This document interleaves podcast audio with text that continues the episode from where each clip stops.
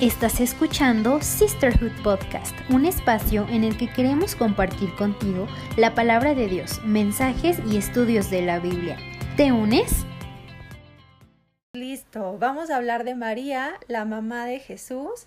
Y para mí, eh, o sea, el resumen, voy a empezar por el final, María fue elegida por Dios para ser su instrumento. Así es como podría resumir esta lección.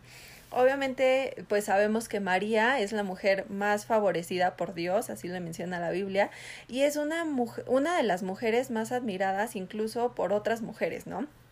Incluso en Lucas 1.38, María testifica que todas las mujeres la llamarán bienaventurada porque a ella le fue dado el privilegio de ser la madre terrenal de Jesús. Entonces, eh, como que para mí fue un reto cuando elegí a María, no lo pensé mucho honestamente y fue un reto hablar de ella en el sentido de es una historia súper conocida, una mujer, pues, o sea, todo el mundo sabe quién es María, ¿no? Y lo que se me venía a la mente primero es que hay muchos mitos acerca de María y entonces yo dije, bueno, pero ¿qué es lo que dice la Biblia realmente? Entonces, con eso vamos a comenzar y después vamos viendo las características que ella tiene y lo que podemos ir aprendiendo, ¿vale? Entonces, por ejemplo, el primer mito o lo primero que quiero resaltar es que hay una tendencia de ensalzar a María como si ella fuera una semidiosa e incluso se le dan atributos que solo corresponden a Dios. O sea, mucha gente la llama la reina del cielo, pero hay que recordar que ella era humana y fue sencilla, fue sencilla, fue noble, fue piadosa y fue una mujer escogida por Dios, no porque tuviera poderes sobrenaturales, sino porque Dios vio su corazón. Entonces, no debemos de pensar en ella como a quien podemos solicitar una bendición, más bien recordar que ella fue bendecida por Dios. Sabemos que Jesús es la fuente de la gracia, no María. El centro de la adoración le corresponde solo a Dios, como lo dice en Apocalipsis 19:10, adora únicamente a Dios. Y esto de la adoración equivocada a María no es nuevo, aunque en el tiempo de Jesús, aún, perdón, en el tiempo de Jesús pasó este, y Jesús exhortó a la mujer. Esta historia la vemos en Lucas 11, 27 y 28 y se los voy a leer súper rápido. Dice, mientras él hablaba, una mujer de la multitud exclamó, que Dios bendiga a tu madre, el vientre del cual saliste y los pechos que te amamantaron. Jesús respondió, pero aún más bendito es todo el que escucha la palabra de Dios y la pone en práctica. Entonces, bueno, vamos a seguir. También hay otro dogma o un dogma católico de la perpetua virginidad de María, que dice que María fue virgen por siempre e incluso corredentora con Cristo. Pero aquí es súper importante resaltar esto porque esto va contrario a lo que dice la Biblia. Eh, hay dos pasajes que quiero comentar. Uno es Mateo 1.25, donde dice que eh, dice, pero no tuvo relaciones sexuales con ella hasta que nació su hijo, y José le puso por nombre Jesús. Y también hay otra cita bíblica que está en Mateo 13:55 que dice, y se burlaban, no es más que el hijo del carpintero, y, conocimos, y conocemos a María, su madre, y a sus hermanos, Santiago, José, Simón y Judas. Entonces aquí también se mencionan a los hermanos de Jesús, incluso sus nombres, y algunos escritos llegan a decir que también tuvo hermanas, aunque aquí no se menciona, y bueno, no, no lo, no podemos entrar a profundidad en ese tema. Y cuando se habla de que es corredentora con Cristo, esto se desmiente en primera de Timoteo 2.5, que dice, pues hay un Dios y un mediador que puede reconciliar a la humanidad con Dios, y es el hombre Cristo Jesús. Nadie más, solo Cristo. Entonces, no necesitamos invocar a María porque Dios mismo nos oye. Eso es algo súper, súper importante y también por todas las imágenes que vemos en cuanto al arte o a la pintura, siempre vemos a María representada con un halo y una mirada celestial, ¿no? En su rostro, pero así no es como la, la representa la Biblia, ¿no? Al final la Biblia nos da ciertas características o un par de destellos de la vida de María y nos dice que era una joven sencilla, de cualidades comunes, o sea que seguramente nadie hubiera pensado que tenía algo especial solo con verla, ¿no? O sea, podrían decir, pues es una niña, o sea, todavía tiene mucho que aprender. Eh, la Biblia nos menciona que era de una aldea campesina en una región pobre llamada Nazaret. Estaba comprometida con un novio de clase trabajadora, o sea, José era carpintero. La Biblia menciona que María tenía una hermana y una parienta cercana llamada Elizabeth, y tanto María como José venían del linaje de David. Entonces, se sabe que María era muy joven, no se sabe específicamente su edad, muchos dicen que podía tener 13 años, 15 años, pero en realidad era muy joven. Y algo importante resaltar ahí es que la costumbre de esa cultura o en esa época era que las niñas se comprometían desde los 13 años. Entonces los matrimonios eran arreglados por el novio o sus parientes eh, con el padre de la niña.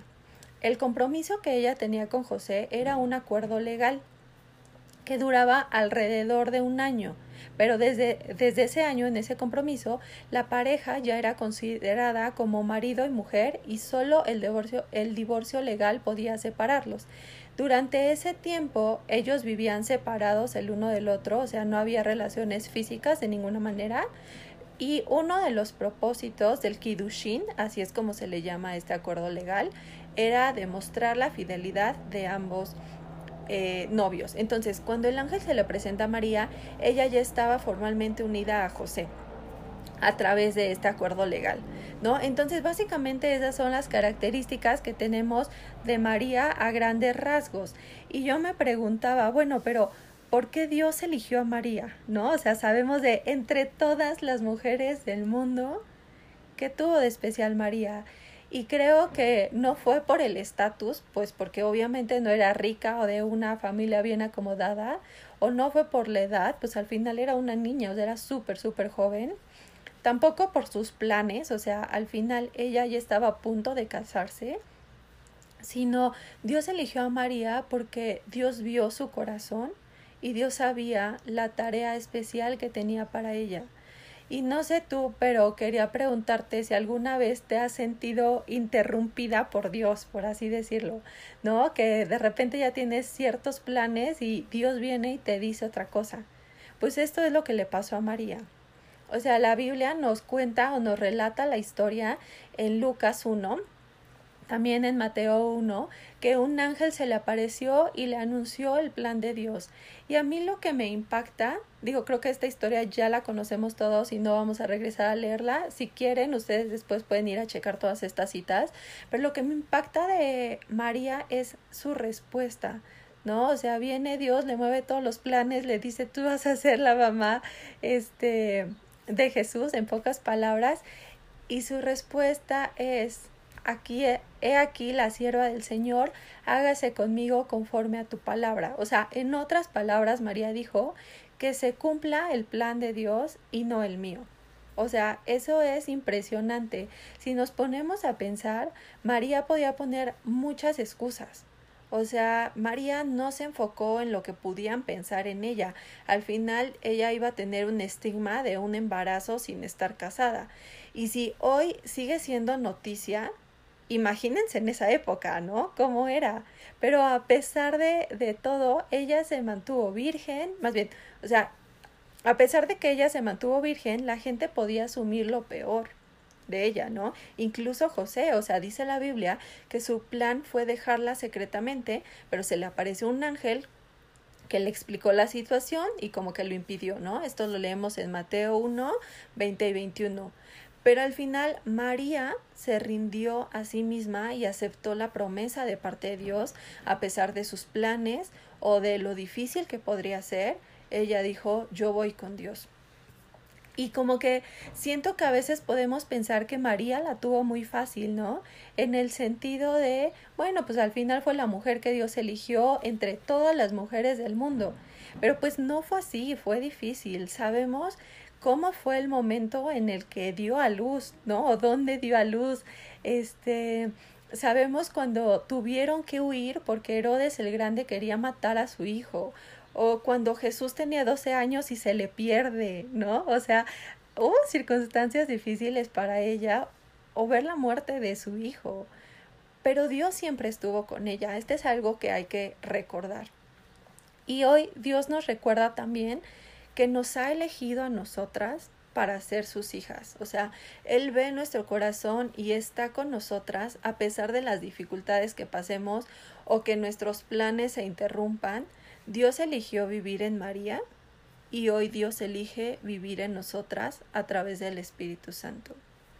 Entonces, recapitulando hasta aquí, la fe de María es un ejemplo extraordinario del tipo de, de, fidelidad que Dios bendice. ¿Por qué? Pues porque fue humilde, confiaba en Dios y dependía de él en todo. Era una joven de fe madura y creía en el Dios verdadero. Y yo creo que hasta aquí, o sea, ya podríamos aprender muchísimas cosas de María, ¿no? Que hemos resaltado de ella esa fe y esa respuesta y al final ese corazón obediente y abierto a obedecer a Dios pero pensaba así como en los infomerciales cuando dicen, pero esperen, aún hay más. entonces, seguimos con la historia y entonces sabemos que después de que se le anuncia que va a ser este, que va a tener a Jesús, María visita a Elizabeth, que es su pariente, y que también estaba embarazada y también había sido de una forma sobrenatural, porque sabemos que Elizabeth era anciana y era estéril, ¿no? Entonces, cuando Elizabeth ve a María, comienza a declarar vida sobre María y María levanta una alabanza a Dios que es conocida como el Magnificat, que es un himno de gozo y alabanza. Este himno se encuentra en Lucas 1 del 46 al 55 y si más adelante quieren leerlo, los, las invito a que vayan a verlo. Un punto aquí súper interesante es que la mujer de esa época no podía estudiar o entrar a una sinagoga para aprender de Dios. Entonces muchos estudiosos de hoy en día se preguntan cómo es que María tenía ese conocimiento tan profundo de Dios, porque al final en esa oración o en esa alabanza que ella está levantando incluye frases de oraciones de Ana, ¿no? La mamá de Samuel, de la ley, de los salmos y de los profetas. Incluso en el libro que estamos estudiando de las doce mujeres extraordinarias hay una comparativa completa entre las palabras de María en ese himno y el Antiguo Testamento. Entonces las invito a que puedan checarlo también ahí en el libro. Y aquí en el Magnificat podemos aprender de María que Dios es el único a quien ella exaltó ni siquiera a sí misma, al contrario, solamente le dio la alabanza a Dios. Entonces, bueno, yo creo que sí podemos leerlo, lo tengo aquí a la mano, es Lucas 1, 46 al 55. Y dice, María respondió, Oh, cuánto alaba mi alma al Señor, cuánto mi espíritu se alegra en Dios mi Salvador pues se fijó en su humilde sierva, y de ahora en adelante todas las generaciones me llamarán bendita, pues el poderoso es santo y ha hecho grandes cosas por mí. Él muestra misericordia de generación en generación a todos los que le temen. Su brazo poderoso ha hecho cosas tremendas. Dispersó a los orgullosos y a los altaneros. A príncipes derrocó de sus tronos y exaltó a los humildes. Al hambriento llenó de cosas buenas y a los ricos despidió con las manos vacías. Ayudó a su siervo Israel y no se olvidó de ser misericordioso, pues lo prometió a nuestros antepasados, a Abraham y a sus descendientes para siempre. Entonces aquí vemos, ¿no? Otra vez cómo María exalta a Dios en medio de su alabanza y ella se considera como una persona humilde, ¿no? O sea, como una sierva para Dios. Entonces, ¿Qué pasa ahora que, eh, bueno, eso es en cuanto al nacimiento de Jesús, ¿no? Bueno, antes de que Jesús nazca. Y ya Jesús crece en sabiduría, en gracia. Durante esa época ya no, la Biblia ya no, no nos relata mucho acerca de María, sino de María y de Jesús, como en su infancia, digamos, no nos da tantos datos hasta el ministerio de Jesús. Entonces, aquí podemos resaltar que María mantuvo un perfil bajo durante el ministerio de Jesús y solo se menciona en tres ocasiones en la Biblia durante esa época. Uno, o la primera, es en las bodas de Caná, donde Jesús hace su primer milagro, ¿no? Que es cuando convierte el agua en vino. Esta historia la encontramos en Juan 2. Y algo aquí interesante es la respuesta de, de María, ¿no? Cuando dice, hagan todo lo que Él les diga. Y al final, hoy nos recuerda también que debemos obedecer a Jesús, ¿no? Así como dice ahí, al final es hacer todo lo que, lo que Dios nos diga. Eh, la segunda vez que se menciona a María durante el ministerio de Jesús, esta se me hizo interesante y la verdad es como que no la había escuchado tanto, no escucho que se hable tanto de ella, pero es cuando la multitud de Jesús comenzó a crecer, o sea, cuando ya más gente estaba siguiendo a Jesús, entonces su familia, hablando de María y de los hermanos de Jesús, se preocuparon por su seguridad, o sea, ya había mucha gente y que ni siquiera tenían tiempo para comer. Esto lo leemos en Marcos 3, 20 y 21. Entonces ellos, o sea, la familia, María y sus hermanos, intentaron alejarlo, o sea, eh, intentaron alejar a Jesús de la multitud porque creyeron equivocadamente que estaba fuera de sus cabales. Entonces, aquí eh, María se somete a Jesús como su Señor en lugar de intentar controlarlo como su madre. O sea, María fue una fiel discípula de Jesús. ¿Ok? Y la tercera vez donde se menciona a María nuevamente durante el ministerio de Jesús, ya de grande, es yo creo que la más difícil de todas durante todo el camino hacia la cruz y cuando Jesús va a morir. Menciona que María estuvo observando, observando en medio del dolor y del horror, ¿no? O sea, ella comprendió que su presencia constante al lado de Jesús era el único apoyo que podía darle y aunque como madre sentía que una espada le atravesaba el corazón, incluso se cumple una profecía, este, ese sufrimiento pues no representaba ninguna participación en el trabajo de expiación que estaba haciendo Jesús. O sea, en otras palabras, Jesús en ese momento en la cruz estaba cargando con el pecado del mundo, ¿no? Con todos los pecados del mundo y María no podía ayudarlo con eso. Por eso otra vez nos recuerda que hay un solo Dios y un solo mediador entre Dios y los hombres, Jesucristo hombre. Y también aquí hay un dato interesante que la tradición decía que el hijo mayor era el encargado de cuidar a sus padres ancianos, ¿no? Entonces, pues Jesús al ser el hijo mayor tenía esa responsabilidad y aún antes de morir, él se aseguró de que María sería cuidada por el resto de sus días al encargársela a Juan, ¿no? Cuando esto nos lo relata Juan en el capítulo 19, versículos 26 y 27. Entonces, el resumen de la relación entre María y Jesús es que ella fue su madre terrenal, pero al final Jesús fue su Señor eternal. Y ese momento en la cruz marca el fin de la relación terrenal de María con Jesús. Creo que esto es importante porque al final reconocemos a María como una, eh, pues como una mujer que cumplió lo que el propósito de Dios en su vida y que fue muy importante, o sea, la responsabilidad que Dios le, le dio a ella fue muy grande y la reconocemos como la mamá de Jesús, pero sabemos que toda la honra, toda la gloria, nuestro único mediador es Jesús, o sea, ya no es María. Y después de la muerte de Jesús, María solo aparece una vez más en la Biblia. Esto ya es en Hechos 1.14, cuando se está hablando de la iglesia primitiva. Y después ya no vuelve a aparecer María porque se cree que la iglesia primitiva nunca pensó en hacer de ella un objeto de veneración religiosa como se tiene hoy en día. Entonces, creo que me fui rapidísimo porque la información era muy demasiada, demasiada y dije, no, nos vamos a echar dos horas. Entonces traté de resumirlo lo máximo posible y creo que me fue muy rápido. Bueno, pero conclusión es que María fue extraordinaria porque Dios la usó de manera extraordinaria. Fue un instrumento a quien Dios usó en el cumplimiento de su plan, como lo veíamos. Y creo que hoy en día Dios quiere hacer lo mismo con nosotras. Tal vez no nos va a hablar a través de un ángel o nos dé una tarea tan grande como María, pero Dios está viendo nuestro corazón y nos está llamando a servirlo. Entonces la humildad de María fue lo que marcó su vida y su carácter.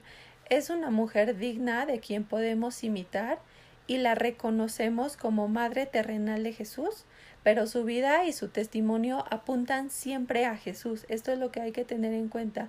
Él fue el objeto de su adoración, lo reconoció como Señor y confió en Él siempre. Esto es algo que podemos aprender de ella. Entonces, María no debe ser adorada como un Dios, pero sí debe ser admirada y su ejemplo de obediencia debe de seguirse, porque al final ella fue una sierva de Dios. Y listo, me lo eché en tiempo récord. Gracias a Dios por tu vida. No olvides compartir este podcast con tus amigos. Nos escuchamos pronto. Bendiciones.